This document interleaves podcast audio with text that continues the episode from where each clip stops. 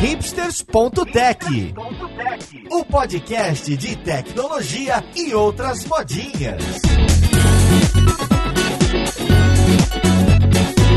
Olá, ouvinte, seja bem-vindo a mais um episódio do Hipsters.tech. Eu sou o Paulo Silveira e hoje a gente vai conversar sobre a vida de consultoria. Então, esse episódio é para você que está pensando em trabalhar numa consultoria, trabalha numa consultoria ou quer mandar todo mundo embora de uma consultoria. Então, vamos lá pro podcast ver com quem que a gente vai conversar. Música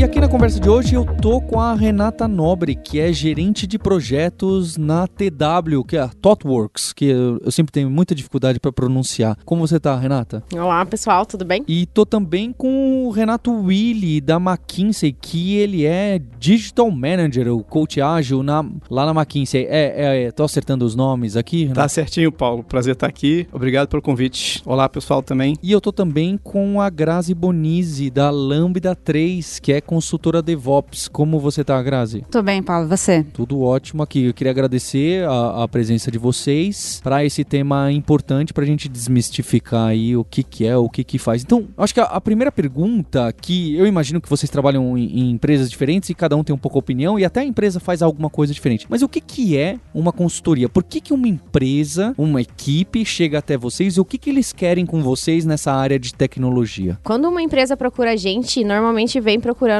uma solução para um determinado problema. Nós normalmente entregamos o software, mas a gente também pode entregar como melhorar o processo lá dentro, como é que vai ser o melhor uso daquele software lá dentro, desde o fluxo de trabalho das pessoas daquela empresa até como pesquisas com o usuário, qual é que vai ser o melhor uso daquele produto com o usuário. A maioria dos casos na TW costuma aparecer um problema, eu preciso de um produto, um projeto, implementá-lo em tecnologia. Essa é a cara geral do problema. Isso, tem desde pessoas pessoas que muitas vezes já vêm com uma solução pensada e daí a gente vai questionar se realmente aquela solução é a melhor solução para aquele problema, ou muitas vezes as pessoas também já chegam só com problema, né? E aí juntos nós vamos construir a melhor solução para ele. A McKinsey é uma consultoria mundial que a resposta mais fácil é faz de tudo. Eu não tenho noção de tudo que a McKinsey faz no mundo. Tem 27 mil consultores, está em 65 países no mundo todo, mas eu acho que é mais interessante falar da McKinsey que eu trabalho, que é a McKinsey Digital Labs, que a gente tem várias áreas de consultoria, a minha é, de, é mais especializada em agilidade, mas a gente também tem consultoria em marketing digital, em design, em data analytics, todas essas áreas. E a gente ajuda normalmente grandes corporações. Grande parte dessas corporações elas estão entrando nesse mundo digital. Elas estão fazendo essas grandes transformações ágeis. Então a gente apoia com todas essas áreas de conhecimento. Outro projeto comum que a gente atua é quando uma grande empresa dessa, um grande grupo quer fazer um investimento, quer aumentar sua carteira e chamam a gente para ajudar construir uma empresa do zero. Né? Existem as startups que começam do zero sem dinheiro, existem as startups, entre aspas, que começam já com fundo de investimento, alguma coisa. A gente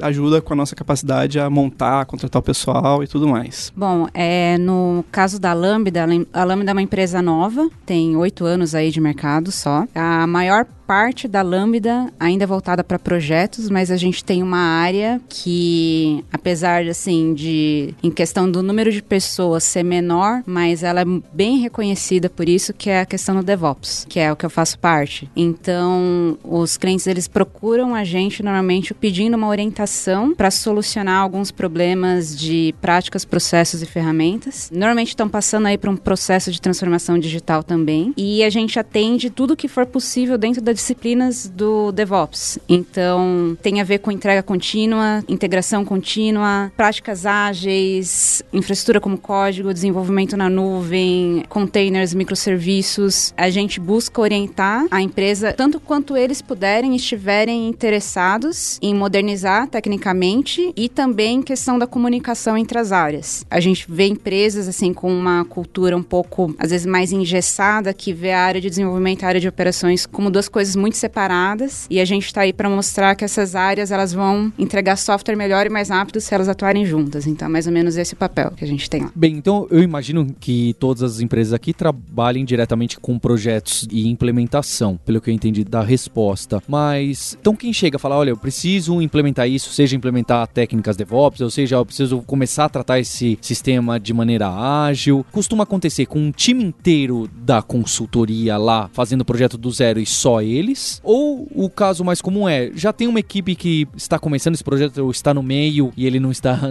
dando muito certo? Vocês trabalham em conjunto direto com a equipe. Isso é, imagina se a gente está falando de programadores e designers, eles vão sentar do lado dos programadores e designers dessa empresa, isso é, os consultores e os colaboradores da empresa sentar, ou não? Ah, tá, a consultoria tá lá no outro canto, uma outra salinha, ou até mesmo remotamente na própria empresa, e, e trabalha independente. Como que costuma ser? Eu imagino que tem os dois cenários, mas como costuma ser? É, tem os dois cenários. Tem um terceiro cenário que é assim: primeiro cenário, é, a empresa está começando do zero, a gente está com a parte do grupo, alguma equipe inicial ajudando a construir o pessoal, a construir a, empresa. Então a gente está ajudando a contratar as pessoas, a entender os perfis, a, a montar aquela equipe para essa pequena startup. Isso é uma das coisas que a gente atua. E, e a gente também trabalha muito em construir capacidade, em, em, capacitar as pessoas. Então essas pessoas a gente vai trazer e vai trabalhar junto. A gente realmente é uma equipe de implantação, de, de entrega. Existe a situação em que tem uma equipe, a gente está ajudando, a gente trabalha junto dessa equipe para formar as pessoas, para trazer essa capacidade que a gente traz para eles, para eles aprenderem a fazer o que a gente faz da forma que a gente acredita que seja o melhor para eles. A gente co-cria essas soluções, em geral, a gente não traz uma, uma receita de bolo pronta para eles fazerem em qualquer situação. Existe a situação também que a gente ajuda uma empresa a analisar, a contratar outras consultorias, que é assim, olha, é, você vai precisar de ajuda aqui e tal, e esses são os critérios, o que você está pensando em fazer, a gente ajuda você a fazer o seu contrato, a gente ajuda você a selecionar uma consultoria para te ajudar nisso, né, seja na área que for, a gente também ajuda sim. No nosso caso também, é, falando especificamente de DevOps, a gente costuma estar tá mais perto do cliente. É um trabalho assim que é mais complicado de desenvolver remoto, porque a gente precisa o tempo todo lidar com pessoas. A gente costuma usar jargão conhecido de que pessoas mais que processos, mais que ferramentas. Então, por mais que a gente tenha as ferramentas que a gente indica e configura e tenta usar da melhor forma que o TFS e o VSTS, a gente procura primeiro preparar essas pessoas para a transformação digital, para entender que às vezes a forma, o mindset que elas têm precisa ser adaptado para você conseguir ter mais efeito no, no que você está investindo. Então a gente costuma estar tá próximo, isso implica em muitas vezes assim ter que viajar para várias partes do Brasil e às vezes uma semana a gente está num lugar, outra semana a gente está no outro e sempre o mais próximo possível do cliente. Eu acho que no caso da Totorx é, é um pouco parecido também. Nem todos os projetos nós vamos ter desenvolvedores do cliente. Então, algumas empresas não têm uma equipe de TI, então será só uma equipe nossa, mas ao mesmo tempo, outras já têm essa equipe, então a gente vai estar tá pareando. E em outros pontos, a gente também tem esse pareamento de negócio. Então, a, o analista de negócio, o gerente de projeto, sempre vai estar tá conversando muito com o PO do produto, tentando fazer a ligação das áreas, tentando descobrir lá dentro do cliente quais são os stakeholders, quais são as pessoas que vão estar em contato com aquele produto, colocando todas para conversarem, para a gente pensar qual é que vai ser a melhor solução, todo mundo precisa estar tá alinhado, porque não adianta a gente atender somente a uma pessoa da empresa, sendo que outras pessoas vão interagir e aquilo não vai agregar nenhum valor para eles. Então é sempre um trabalho em conjunto e eu acho que tem isso da gente chegar lá e explicar o que, que a gente está disposto a fazer. É, a gente, por mais que a consultoria, nós não vamos saber mais do negócio do cliente do que ele mesmo. Então, até mesmo o time de desenvolvimento está trabalhando com aquele contexto há muito tempo. Então, nós vamos lá para ajudar, para tentar facilitar uma conversa, procurar quais são as dores, tentar trazer uma nova forma de pensar sobre aquele problema, olhar qual é uma melhor solução, mas sempre essa cocriação, né, como o Renato disse. E eu queria saber então, como que fica essa relação, já que tem muitos casos que vocês estão trabalhando junto com equipes da outra empresa que fazem meio que o mesmo trabalho que vocês, isso é, são programadores ou são às vezes até pessoal de infra que talvez não conheça técnicas de DevOps e trabalha tudo separado, mas são pessoas que conhecem de métodos ágeis e você tá lá para também fazer método ágil, para também programar, para também fazer o design. Então tem vezes que você está trabalhando com a equipe que faz, que tem o mesmo background que você. Como que é essa relação? Porque eu acho que o ouvinte tem, eu também tenho muita curiosidade. A gente fez no, no começo da empresa, a gente tinha um pouco de consultoria. Como que é trabalhar do lado de um outro programador, de uma outra programadora, sendo que você foi convidado para ajudá-los em alguma coisa? É uma situação complicada porque eles estão te olhando com um tom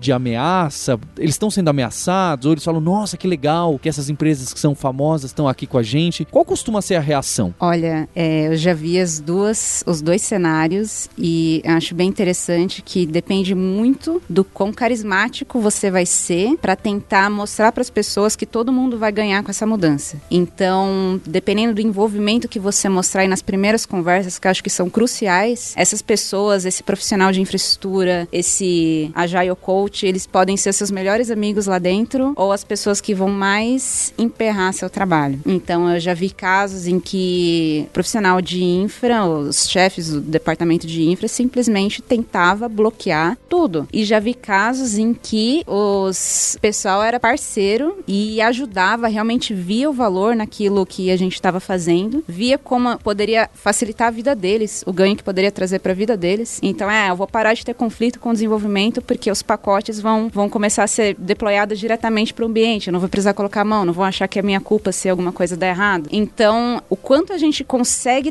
transmitir essa mensagem de que a gente está para ajudar vai definir aí essa relação e é muito bacana quando todas as partes compreendem isso. Em projetos maiores, é um desafio maior ter essa aprovação de todas as pessoas. Então, assim, eu vejo muita diferença, assim, quando você consegue ter essa parceria, essa empatia com as pessoas chaves do projeto. No caso do DevOps, assim, é o, é sponsor, mas, assim, eu vejo o profissional de infraestrutura, o líder de desenvolvimento, são os caras que têm que ser seus melhores amigos. Se eles estão aí dispostos a ajudar, você consegue expandir, assim, esse conhecimento e, e implantar os processos, mas em projetos grandes, é muito difícil ter essa aprovação 100%, então, em alguns casos, vão ter pessoas que vão poder, assim, sentir ameaçadas pelos seus motivos pessoais, e é uma evolução diária buscar a melhor forma de lidar com isso. Assim, eu acho que é um exercício muito mais psicológico do que técnico lidar com isso. E eu acredito que tem o nosso papel também de mediador dessas conversas, porque muitas vezes a gente chega lá, é uma diretoria que pediu para que a consultoria fosse para lá. e no outro dia você tá conversando com outra pessoa. Isso, e no dia a dia nós vamos estar pareando com essas pessoas, né, com os desenvolvedores, com as pessoas de negócio, e aí a gente ouvir também para saber se realmente quais são as dores deles, está alinhada com as dores da diretoria, e muitas vezes a decisão foi tomada pela diretoria, mas tem alguns pontos que nós podemos ajudar nessa equipe também. Então é muito isso que a Grazi falou, né? Colocar ali como ajudantes e ouvir essas pessoas e entender, ter a empatia de entender como naquela posição aquela pessoa também tem as dores delas e vai ter todo o problema que talvez ela tem com outra área e aí a gente vai falar, talvez nesse ponto nós não vamos conseguir ajudar, mas dentro do escopo desse projeto, como que a gente pode te ajudar? Quais as ferramentas, quais as técnicas a gente pode trazer que talvez te auxilie a resolver os seus problemas de uma forma melhor, né? E eu só queria colocar um contraponto que os meus últimos projetos eles foram curtos, eles foram projetos pequenos em clientes que a gente ainda não tinha o um relacionamento. E aí é só para dar esse contraponto da Grazi que em projetos curtos também a gente tem essa dificuldade, que às vezes a gente chega lá, tem pouco tempo para criar esse relacionamento e conseguir ter esse impacto, né? Então, é, tem os projetos grandes, sim, que são mais áreas, mas em projetos curtos também eu sinto essa dificuldade às vezes. Eu, eu trabalhei em cenários bem interessantes que a agilidade agora está extrapolando a TI, né? Tá indo para outras áreas que não tem nada a ver com desenvolvimento de software. E aí a gente vê líderes querendo saber como que eles vão agir, querendo saber o que, que é isso, pessoas que recebem agora o papel de PO. Agora você é PO. A pessoa fala: "O que que eu faço? Como que eu, né? Como que isso vai funcionar agora?" Ou agora você vai ser Scrum Master ou Agile Coach e tal, e a pessoa nunca, né, fez um treinamento e tal, e eu falo que esses treinamentos é igual quando a gente aprende a dirigir, né? Você faz autoescola, faz a provinha e só quando você está no carro que você aprende a dirigir mesmo. E a gente se coloca ali do lado,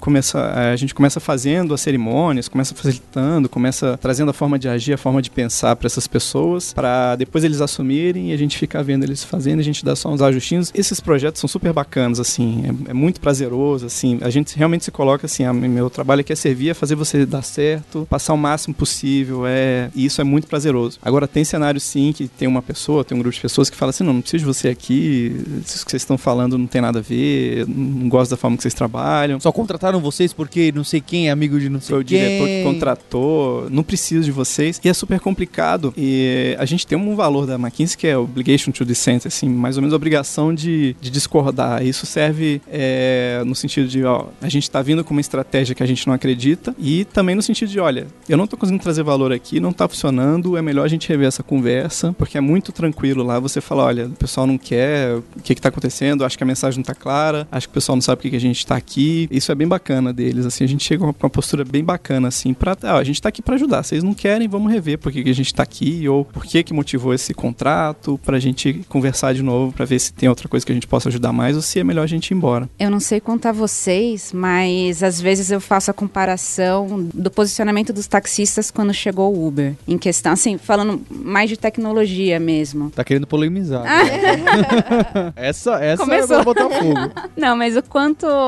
Quando você vê algo novo que pode automatizar o que você está fazendo, como que você reage? Podem se sentir perdendo valor, importância, porque eles vão estar mais fazendo aquilo que era a deles, né? Isso. E em alguns casos, se a pessoa não estiver disposta a usar isso a favor dela, pode ser isso que acontece na prática. Então, em algumas empresas, por exemplo, que tem a pessoa que é responsável por fazer o Ctrl-C, Ctrl-V do pacote de deploy em um ambiente para o outro, é no primeiro momento que ela vê que isso pode ser automatizado, ela pode sentir uma resistência, ela pode pensar que bacana, eu vou aprender isso também e eu vou ajudar a manter esse processo aqui dentro. Depende muito de como a pessoa vê a postura dela em relação à inovação. E isso acontece mesmo, até porque a- o papel do consultor, a nossa atuação como consultoria não é criar uma dependência. A gente quer dar o apoio e os treinamentos para que a empresa consiga sustentar esses processos. Então, as pessoas lá dentro, quanto mais elas estiverem dispostas a aprender para continuar implantando as coisas lá dentro, melhor vai ser para elas e para a empresa. Então, assim, não deveria ser visto como ameaça, assim. Tem uma- uns causos interessantes também, porque a gente trabalha muito na América Latina. E na América Latina a gente tem países super carentes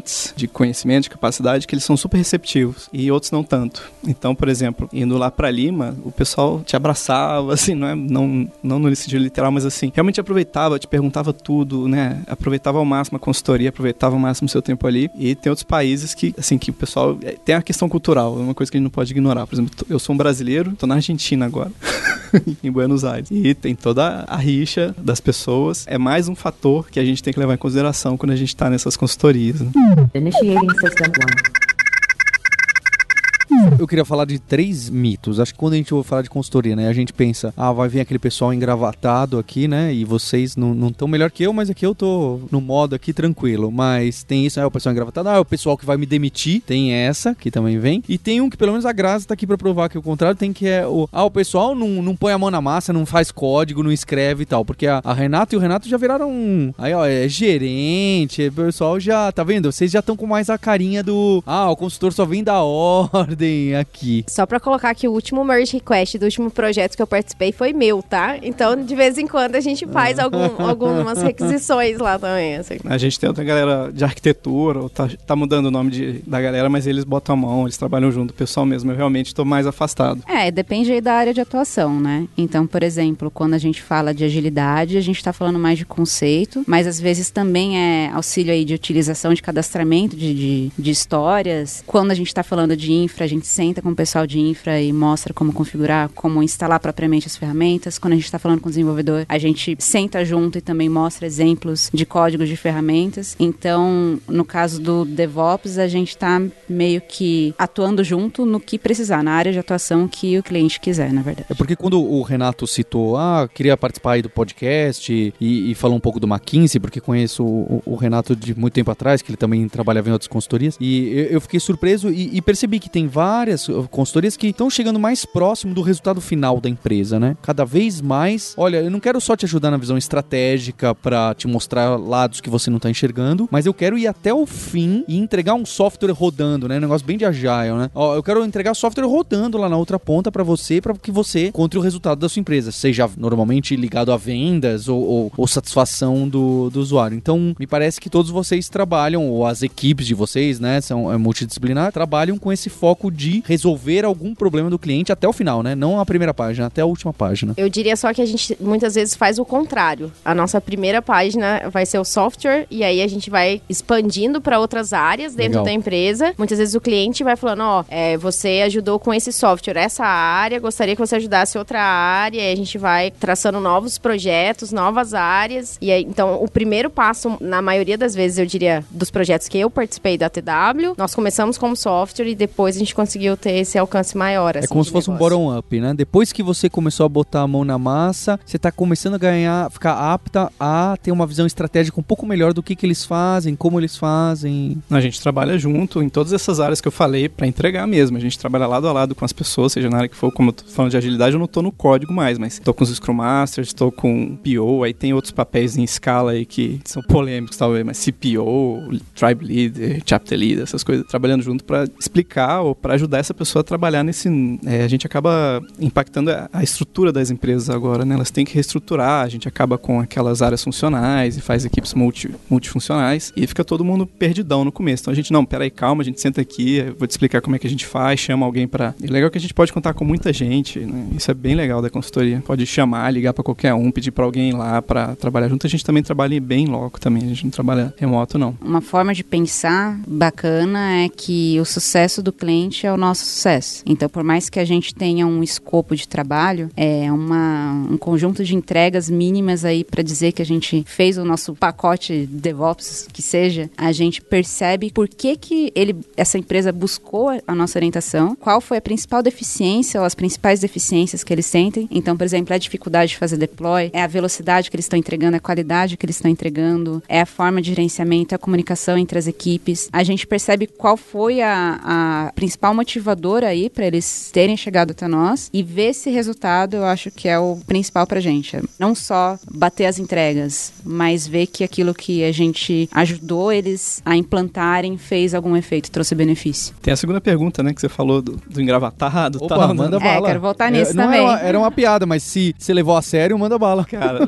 não, cara, quando eu cheguei, que tava trabalhando com os outros consultores que são os tradicionais, eu tomei um susto, né? Eu falei, caramba, erraram. Galera de Harvard, não sei da onde e tal. Cara, erraram na minha contratação. O pessoal realmente bem becado. Mas o MDL, né, essa área que eu atuo, é bem diferente, assim. Principalmente depois que começou a entrar um monte de design, que as roupas são as mais esdrúxulas. E, e roupa é, é cultura também, né? Não é, só, não é só cultura, mas eu tava num projeto agora que o Agile Coach que tava antes de mim, ele ia de bermuda e tal. Mas como a gente também trabalha com executivo, com corporativo, dependendo, a gente vai botar um blazer ali, vai se ajustar. Mas em geral é bem relax essa nossa área. Tá mudando, a própria McKinsey tá mudando, tá aprendendo a ser digital, a ser mais descolada, talvez, assim também. No nosso caso, a gente tenta se adaptar à cultura do cliente. É fazer uma mímica, né? Do, Fazer do- uma mímica, mas assim, busco tentar manter um pouco da minha característica e não tentar esconder quem eu sou. Então, assim, não dá pra ver pelo podcast, mas meu cabelo é azul.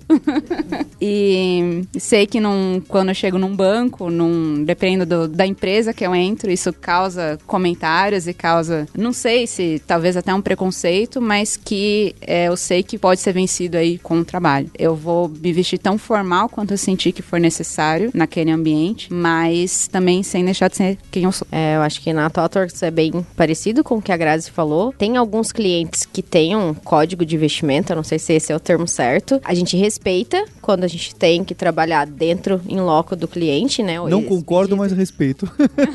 É porque é muito do ambiente deles, É claro, né? é Então tem claro. muita cultura da empresa. A situação que a gente viveu algumas vezes é que assim, o cliente, ele estranhou, assim, vocês estão falando aqui de digital, que são todos não sei o que, e você chega aqui todos de, de sapato, não sei o que, que é isso, assim, vocês não sabem do que vocês estão falando. Então eles reparam nisso mesmo, assim. É, esse comentário, até, esse feedback, digamos assim, a gente já recebeu uma vez também que a gente foi muito arrumado para um cliente. E disseram, ah, mas o escritório de vocês não é todo colorido, vocês não são todos diferentões. Eles estavam buscando justo a outra coisa. O né? contrário. É, o Então, cara- esse ponto é, é engraçado porque eu não sei vocês, mas quando a gente se veste, eu acho que quando você está se preparando para ir lá prestar uma consultoria, até o momento da escolha da roupa é já o preparo para o dia que você vai ter. E na primeira vez que eu fui entrar num cliente que era bem restrito, e eu pensando o que, que eles vão pensar do meu cabelo azul, no final eu interpretei que podia ser um trunfo até, porque eu fui formal, falei tudo que eu precisava falar e ao mesmo tempo acho que dá uma noção de, de uma pessoa moderna, apesar do formalismo, entendeu? Achei que deu um resultado interessante. Recebeu algum feedback? Olha, eu soube que um dos PMOs deixou a filha dele pintar o cabelo de roxo por minha causa.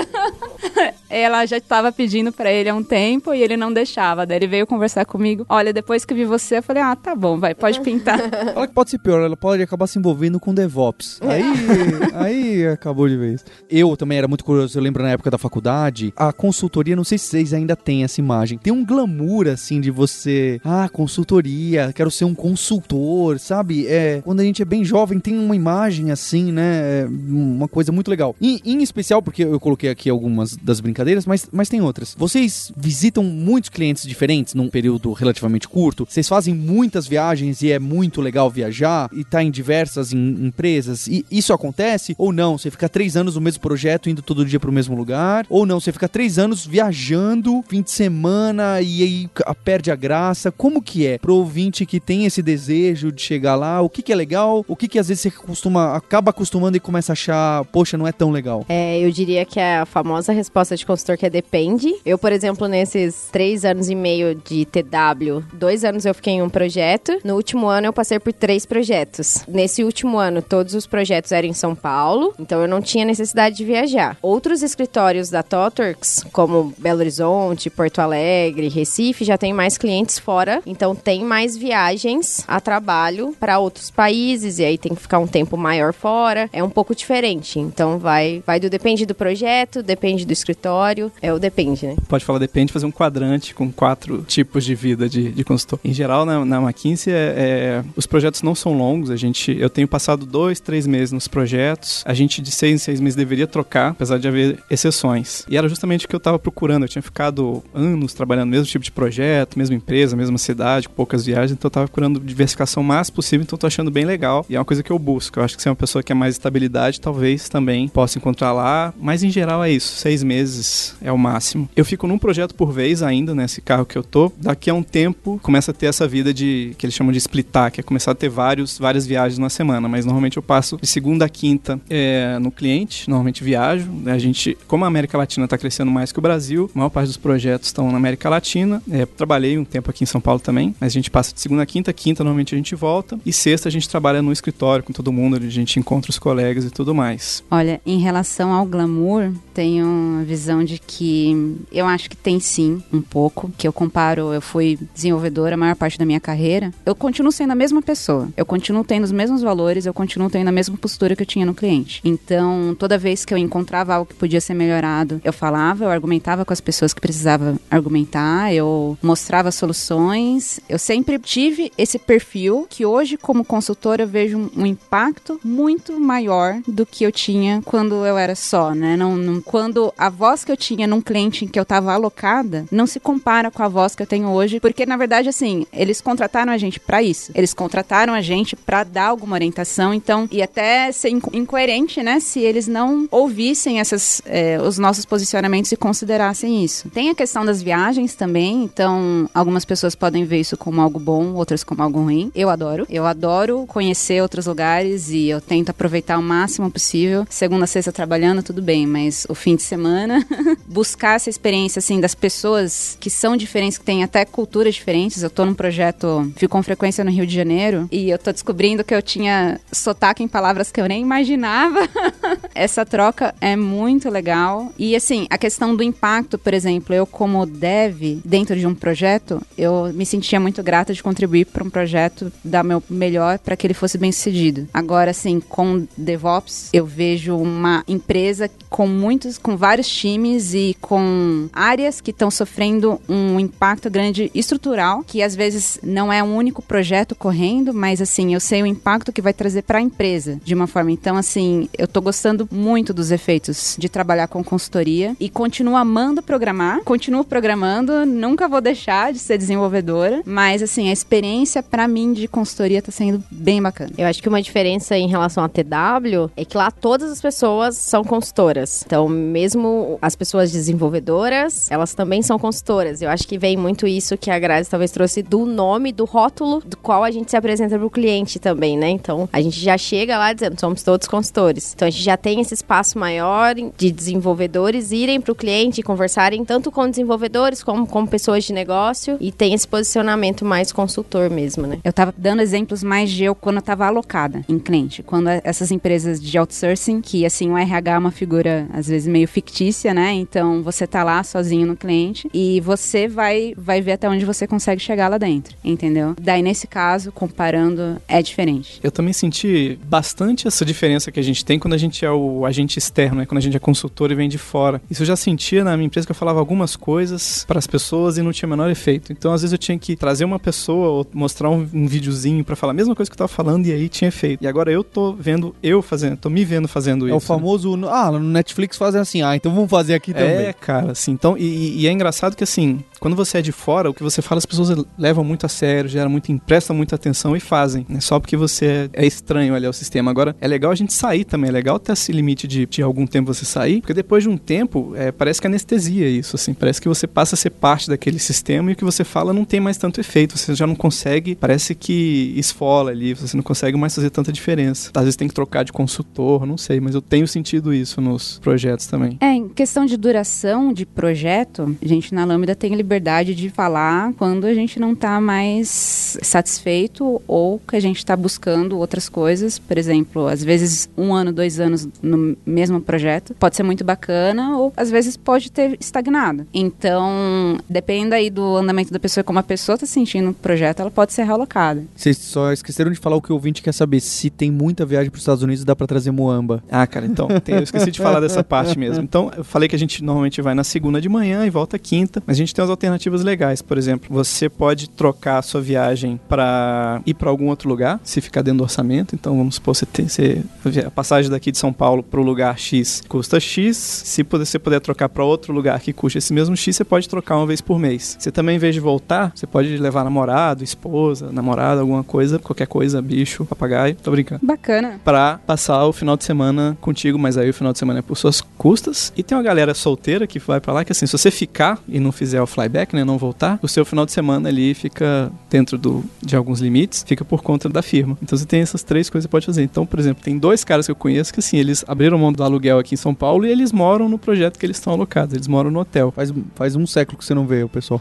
Só quando você cruza assim no, no reunião. Não, eu acho que faz muito sentido, porque às vezes o custo de você trazer o consultor de volta numa quinta, numa sexta-feira e pagar uma viagem para ele na segunda de manhã, às vezes vale mais a pena deixar a pessoa no hotel no fim de semana. É que às vezes, eu não sei, gera um pouco de, de receio, dependendo da cultura da empresa, de achar, ah, não, mas eu não tô pagando pra pessoa se divertir. Assim, principalmente quando os custos da viagem vão pro cliente. Então, às vezes, fica com aquela impressão, ah, a pessoa tem que trabalhar aqui, não vou ficar financiando a diversão dela. Mas, assim, é mais uma questão de reconhecer que esse custo, na verdade, vai dar na mesma, né? Na mesma vai economizar, né? Provavelmente. Nunca vai ser superior do que já ia gastar. Essa é uma regrinha lá. É, na TW, eu nunca tive em um projeto que tivesse essas viagens longas para os Estados Unidos ou para outros países. Olha aí, chefe da, da Renata. Não, tô feliz em São Paulo, tô feliz em São Paulo. Mas existem sim projetos dessa natureza, não só para os Estados Unidos, mas para outros países também. E aí não é nessa frequência de vai na segunda e volta na quinta. A pessoa vai, fica um tempo maior, então às vezes três semanas, e aí um- o restante do tempo a pessoa desenvolve à distância, né? Então tem também essa consultoria um pouco à distância. A gente tem umas zonas, dependendo da distância também, você não volta toda semana. Mas a América Latina é. O que é legal, por exemplo, você tá alocado na Colômbia, dá pra ir pra Miami, porque é pertinho e tá em conta. Ou você tá no Panamá também, fica fácil passar uns finais de semana lá. Agora, tem alocações no exterior também. Tem projeto na África do Sul, tem projeto nos Estados Unidos, tem projeto na Austrália, tem projeto no Oriente Médio. Só que, como eu tava falando, a demanda aqui na América Latina tá tão grande que, sim, não faz sentido a gente atender outros lugares. E tem outro, outro fator também que, assim, em mercados mais maduros, o nosso papel não é tanto de destaque. Aqui a gente trabalha, às vezes a gente assume um papel de executivo, a gente está ajudando o executivo, a gente tem um impacto bem grande nos projetos, assim. Então, é interessante pra gente, profissionalmente também, os projetos que estão na nossa região aqui. Eles estão muito carentes, né? Vamos supor, é, lá nos Estados Unidos ia ser tipo um Scrum Master de uma equipe. E aqui eu tô ajudando um CDO, um C, qualquer coisa, a trabalhar com aquele bando de equipe. É, é bem mais interessante, né? É a questão do impacto, de novo, assim, eu acho bem gratificante mesmo.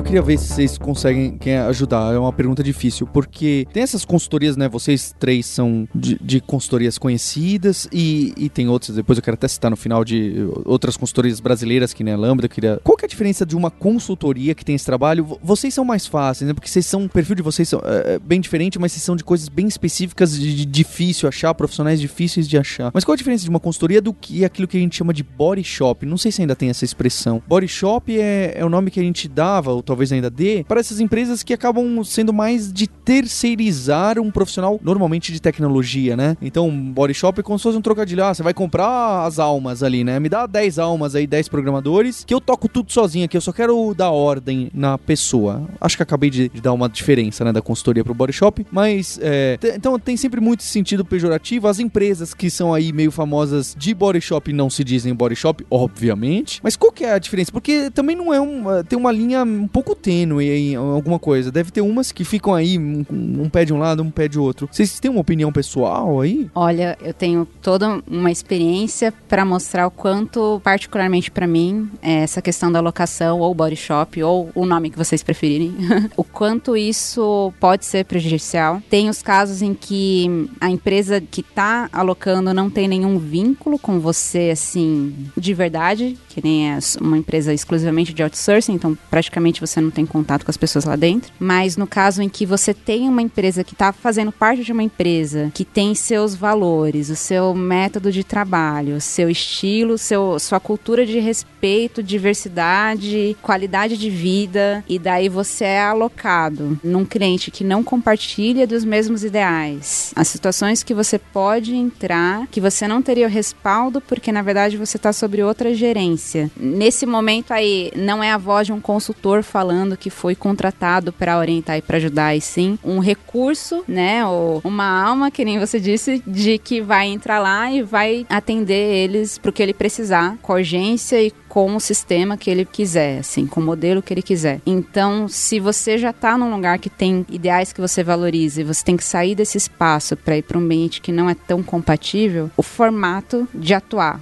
com consultoria, para mim não é tênue não, é completamente diferente. Para mim, vale muito pessoas, não são recursos. Então, quando a gente fala em body shop, dá-se a impressão de que qualquer desenvolvedor ou desenvolvedora é a mesma coisa, não vai causar uma diferença no projeto. Na consultoria, a gente tem muito cuidado de saber qual é o, o problema, quais são as habilidades que nós vamos precisar naquele projeto. Então, quando a gente vai montar um time, a gente avalia o perfil das pessoas. Não é simplesmente preciso de quatro desenvolvedores. É, dentro a gente senta e conversa. Qual é o problema? Quais são as necessidades desse tipo de projeto? Quais são as pessoas que têm as melhores habilidades para realizar essa entrega? Eu acho que está relacionado a ter uma entrega, agora está relacionado também a essa visão da, de pessoas, né? Tipo, quando alguém contrata body shop, ele está pensando, tipo, eu vou trazer braço aqui, não interessa, o cara vai entrar no meu esquema aqui, é mais um e não sei o quê. E consultoria está trazendo cabeça, está trazendo cabeça e braço, né? Alguém para me ajudar, alguém para me trazer uma capacidade, eu tenho que ter um fim com essa contratação, seja lá qual for, vai melhorar minha, meu ambiente, vai me entregar um projeto, vai me capacitar, vai me deixar melhor, vai me deixar trabalhando de outra forma, vai trazer uma mudança aqui e não é só mais um para fazer mais do que eu faço. Acho que é uma diferença um pouco mais operacional para um trabalho talvez mais tático, mais estratégico. Acho que é por aí a diferença. Eu imagino que também, às vezes, há, há um problema, mesmo com o cliente de- das consultorias de vocês, porque deve ter cliente que tenta te colocar como body shop e tenta falar: não, você não vai trabalhar da sua forma, você vai trabalhar da minha forma, você só vai simplesmente atender a, minha, a ordem minha. Deve aparecer alguns casos assim, né, que tem que trabalhar um pouquinho melhor pra falar: não, é justo o contrário, eu posso te ajudar melhor de outra forma, do vez do que só ficar fazendo o mesmo que outra pessoa que tá aqui tá fazendo. Pode acontecer. Também é uma questão assim, envolve muita soft skill, envolve muito assim da nossa parte de mostrar que essas horas, esse investimento que o cliente está fazendo poderia ser melhor aproveitado. E falando também em questão matemática mesmo, a hora do consultor, a hora do trabalho de consultoria costuma ser bem mais cara do que a hora de alocação. Então é mostrar para o cliente que, olha, você está pagando muito caro por essa alocação. Você tem certeza que é assim? Acho que é bem por aí mesmo. Ele, se ele souber do contrato, ele já não vai tentar, ele vai se questionar se ele vai tentar trabalhar desse jeito ou não. Eu acho que vem muito dessa conversa da proposta, onde a gente apresenta os nossos valores culturais e os nossos valores de consultoria. E por que que o valor talvez de consultoria é mais caro do que o de alocação. Colocação devido aos nossos valores culturais. Eu queria dar alguns últimos recados para os ouvintes, para que esse que tá procurando, né? Ah, eu gostaria de ir trabalhar com consultoria. Então, eu, eu tenho duas perguntas, vocês podem colocar também o que vocês acham interessante na vida de consultores que vocês são. A primeira observação que eu imagino e passei quando eu era muito novinho como consultoria é, é muito legal isso de tá, cê ir para outro projeto e ter todo aquilo de conhecer pessoas novas, ter o frio na barriga de você entrar numa empresa a primeira vez, né? E, e encarar pessoas que estão te olhando e, e aí, o que, que você faz? Quem é você? E ter aquele negócio de aceitação, né? É uma coisa totalmente social, né? É uma aventura, né? Eu acho que é, é, é- é muito interessante, né? É muito gratificante. Queria saber se vocês acham esse tipo de coisa interessante. E se o ouvinte que quer entrar nesse mundo é que tá saindo da faculdade ou, ou que tem pouca experiência, poxa, mas todo mundo que tá aí no podcast, todo mundo é hacker aí, já tem experiência de 10 anos e tal. Ele precisa saber muito mais do que o outro programador, a outra programadora que tá lá na empresa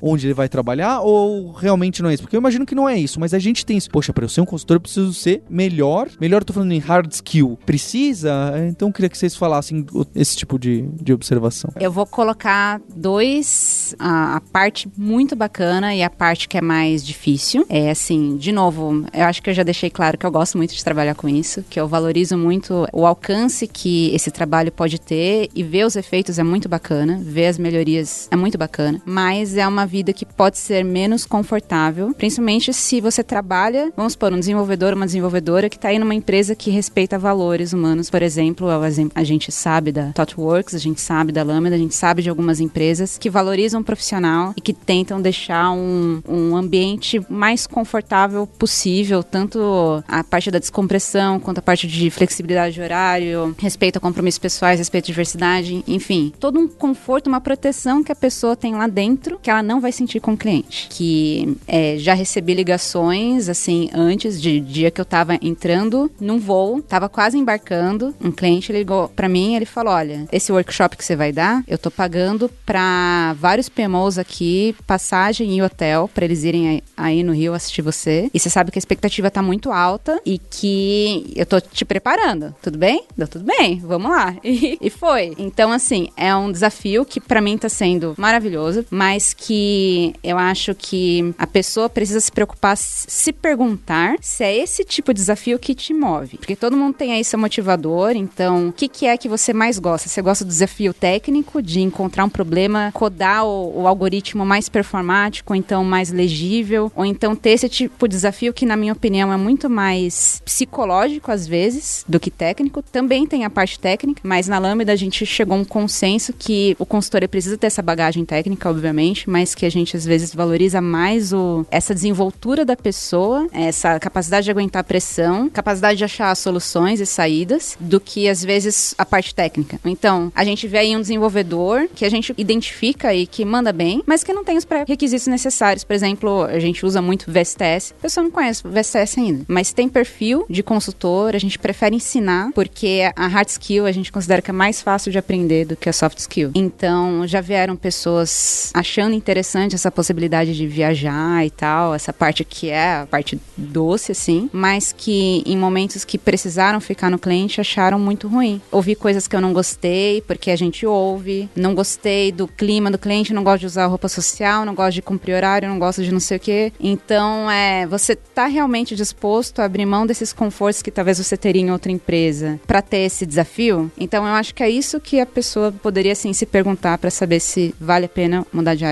Sobre a troca de projetos recorrente, isso é uma das coisas que mais me motiva. E é bem como o Paulo falou, é essa sensação de chegar em uma empresa em que eu não conheço ninguém, que eu tenho que criar vários relacionamentos. Tem que ser aceita, sabe, pelas pessoas, né? e entender um contexto de negócio diferente. Então eu gosto muito de trocar bem esse contexto, né? Não ficar só numa, no mesmo contexto de negócio. Então isso me motiva muito. Por isso eu gosto muito do trabalho de consultoria. Sobre a jornada, se precisa já saber tudo, eu acredito que não. Assim como qual- qualquer outro tipo de trabalho, a gente tem a jornada. Então dentro da empresa a gente tem sim, todo mundo é consultor, todo mundo vai ter contato com o cliente, mas a gente tem atividades que uma pessoa em início de carreira, ela ainda precisa de mais suporte, a gente vai disponibilizar esse suporte, vai acompanhar esse crescimento e dar um coach ou entender quais são as necessidades das pessoas. Então não, não precisa já ser a pessoa com maior conhecimento técnico técnico para entrar em uma consultoria, não. Bom, primeira pergunta é, é a de conhecer o pessoal, né? Esse, para mim é bem desafiador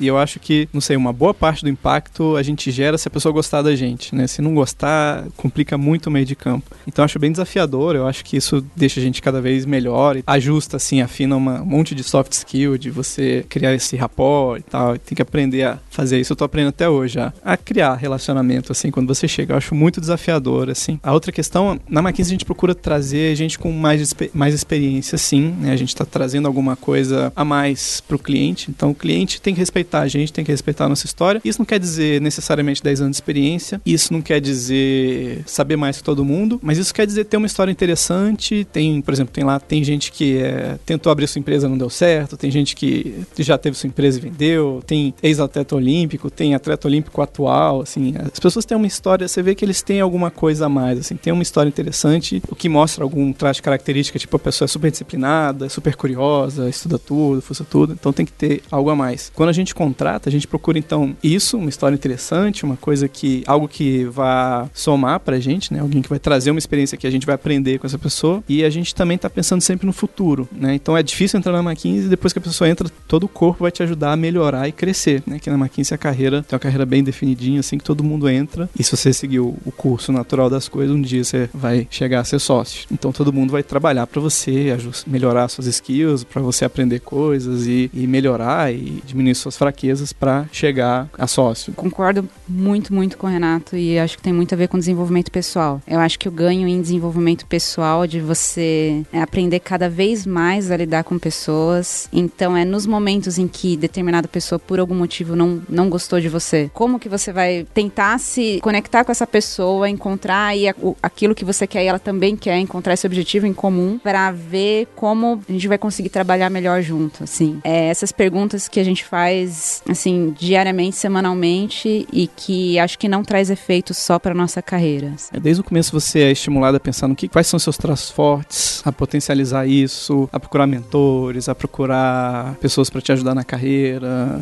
fazer um coach, tem coach lá pra gente que a gente pode pedir para ajudar alguma coisa, coaching esse profissional. Então realmente tem um esforço muito grande você se desenvolver uma vez lá dentro, mas é um dos lugares mais difíceis de entrar.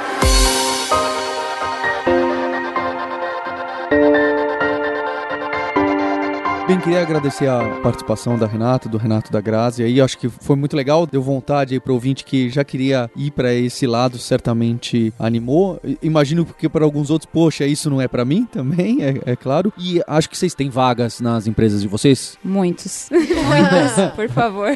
Estamos contratando para o pessoal interessado na Totorx. É só entrar no site ou nas redes sociais. Estamos presentes aí também, entrar em contato com o pessoal. No site está bem explícito quais são as vagas abertas, mas não normalmente tem vaga para quase todos os papéis. Então, o pessoal que está se capacitando aí na Lura, fazendo propaganda oh, para a Lura ah, também, legal. porque a gente tem vagas em várias dos treinamentos que, que existem lá, marketing digital, design, arquitetura, né? Lá tem front-end e back-end. Basta entrar no site também, procurar, tem vaga no mundo inteiro, mas a gente está realmente precisando bastante aqui na América Latina em, em todas essas áreas de digital que eu estou falando aqui. É só olhar lá no site, procurar, se não tiver, dá um tempinho, procura de novo que aparece. E a gente também tem página no Facebook, no LinkedIn, é legal ficar atento aos eventos, aos encontros que a gente promove lá, participar para conhecer o trabalho de outras áreas, o que, que a gente faz, ter, ter, um relacionamento com a gente. A gente, antes de contratar a pessoa, tem um nemorico longo aí antes de, de contratar. É, no caso da Lambda, a gente também site, redes sociais, a gente tem vagas em aberto de desenvolvimento e DevOps. De novo, vou focar aqui em DevOps, é claro. O que a gente busca são pessoas que tenham já uma baga um certo nível de bagagem técnica, não precisa conhecer as ferramentas assim a fundo mundo, mas assim, que tenham essa skill, que conheçam um, básico de infraestrutura e desenvolvimento, que essa conversa toda tenha motivado, tenha despertado interesse e que tenham esse perfil multidisciplinar. Então, tem bagagem técnica, mas gosta de conversar com pessoas, gosta de lidar com pessoas, solucionar problemas e, e a gente está procurando. É, é, legal, eu fico muito contente de ter vocês aqui porque sempre admirei a TW, meus tenho muitos amigos na, na TW lá de infância aí, né, que ficaram 10 anos na empresa. A McKinsey era nome na, na faculdade e a Lambda 3 que é interessante por ser brasileira, né? E, e eu também acompanhei quando eu era pequenininho, a gente também era pequenininho no, quando Lambda 3 começou. E eu, eu só queria lembrar porque eu tenho um monte de amigo que acabou montando umas consultorias que deram super certo e cresceram. Aí vão falar, poxa, o Paulo nem convidou a gente lá pra falar, né? O pessoal da plataforma Tech, da Rivendell, da Concrete, da Cold Miner, e eu estou esquecendo algumas, com certeza. Não fiquem chateados, venham conversar aqui, a gente grava outro podcast. então, queria agradecer especialmente a você, ouvinte, pelo seu download, pela audiência. E a gente se vê na próxima terça-feira. Hipsters, abraços, tchau!